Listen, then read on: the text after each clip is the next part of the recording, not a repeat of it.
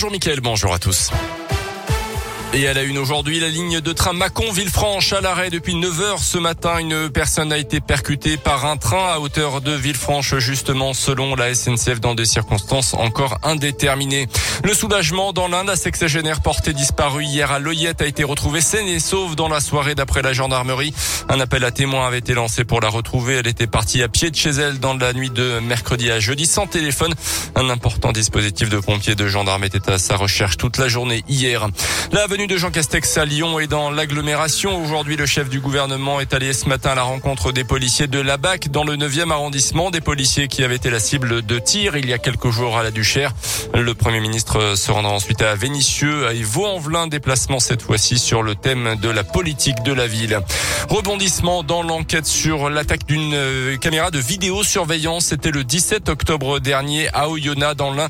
L'individu qui aurait découpé à la disqueuse le poteau sur lequel était fixé la la caméra a été interpellé deux semaines plus tard, selon euh, le progrès. Il a été mis en examen et placé en détention provisoire. Selon les premiers éléments, il aurait volé la disqueuse dans une entreprise où il effectuait un stage. Un jeune de 19 ans qui a été identifié grâce à son ADN. Un complice présumé mineur, quant à lui, a également été arrêté. Euh, tous les deux ont nié pour l'instant leur implication dans ces événements. La scène avait été euh, filmée et diffusée sur les réseaux sociaux. À Lyon, une nouvelle journée de grève. Aujourd'hui, des agents de la ville, c'est toujours par rapport à l'application d'une une loi qui rend les 35 heures obligatoires. Les agents de la ville dénoncent également une atteinte à leur droit de grève et réclament aussi des hausses de salaire. Conséquence, il n'y aura pas de cantine ce midi dans 72 écoles de Lyon. Quelques perturbations également du côté du périscolaire. Dans le reste de l'actualité, EDF ne coupera plus l'électricité pour cause d'impayés, même après la trêve hivernale. C'est ce qu'annonce aujourd'hui le fournisseur EDF qui appliquera systématiquement une réduction de puissance seulement qui permettra de recharger un portable ou de faire fonctionner un chauffe-eau. Une telle limitation implique que le chauffage électrique ne fonctionne plus. Une étape importante dans la lutte contre la pandémie. Selon l'Union européenne, l'agence du médicament a approuvé la mise sur le marché des deux premiers traitements anti-Covid. Ils sont développés par des sociétés suisse et sud-coréenne.